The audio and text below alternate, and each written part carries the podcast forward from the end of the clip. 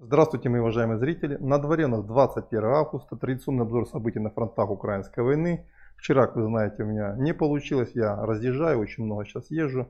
Поэтому сегодня за два дня сразу. Итак, что у нас произошло, начиная с северного направления? Э, Постепенно наши атаки на Петропавловку, как мы предполагали в предыдущих выпусках, все усиливаются и усиливаются. И по тем данным, которые есть у меня на сегодня, мы уже вышли на окраины этого населенного пункта. Причем идем очень широким фронтом до самой Кисловки. Причем, судя по радиоперехватам противника, ситуация очень и очень тяжелая. Он пытается резервами купировать эту проблему. Пока точно непонятно, насколько далеко наши ребята продвинулись. Тем не менее, продвижение есть и довольно существенное. Именно на этом направлении. Также продолжаются бои чуть южнее в районе Сватова, на том плацдарме, который мы сделали на правом э, берегу реки Жеребец. Здесь тоже пытаемся немножко пойти вперед. И точно так же начались бои в районе Торского. Тоже наши ребята продолжают давить противника на этом участке, чтобы таким образом расширить свой плацдарм и создать угрозу для северской группировки противника. Итак, с этим направлением разобрались. Южнее, Артемовское направление. Здесь уже несколько дней,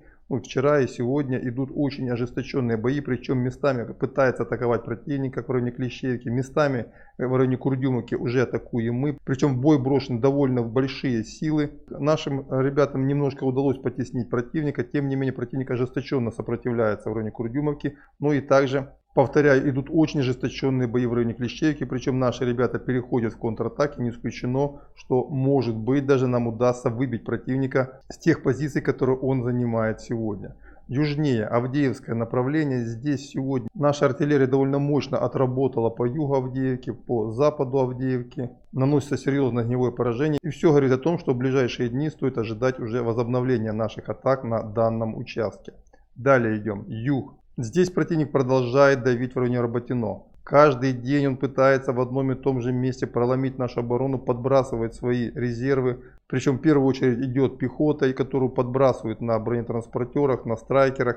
Они потом разворачиваются и подбрасывают все новые и новые волны. Причем ребята с мест говорят, что такое впечатление, что там ребята то ли обкуренные, то ли еще что-то идут просто вперед, их выкашивают, а они идут, идут и идут. Не знаю, что там противник применил, тем не менее, действительно накат очень серьезный. И сегодня днем в районе Арбатино шли уже уличные бои, наши войска удерживают пока еще южную окраину населенного пункта, пытаются переходить в контратаки. То есть ожесточенное сражение здесь продолжается уже, по-моему, вторую неделю. Ну и также противник продолжает прощупывать позиции по направлению Старомлыновки, это Великоновоселовский участок. Правда, ожесточение боев гораздо ниже, чем в районе Арбатино, то есть накат слабее, возможно, противник истощился, возможно перегруппируется, чтобы дальше вновь пойти вперед.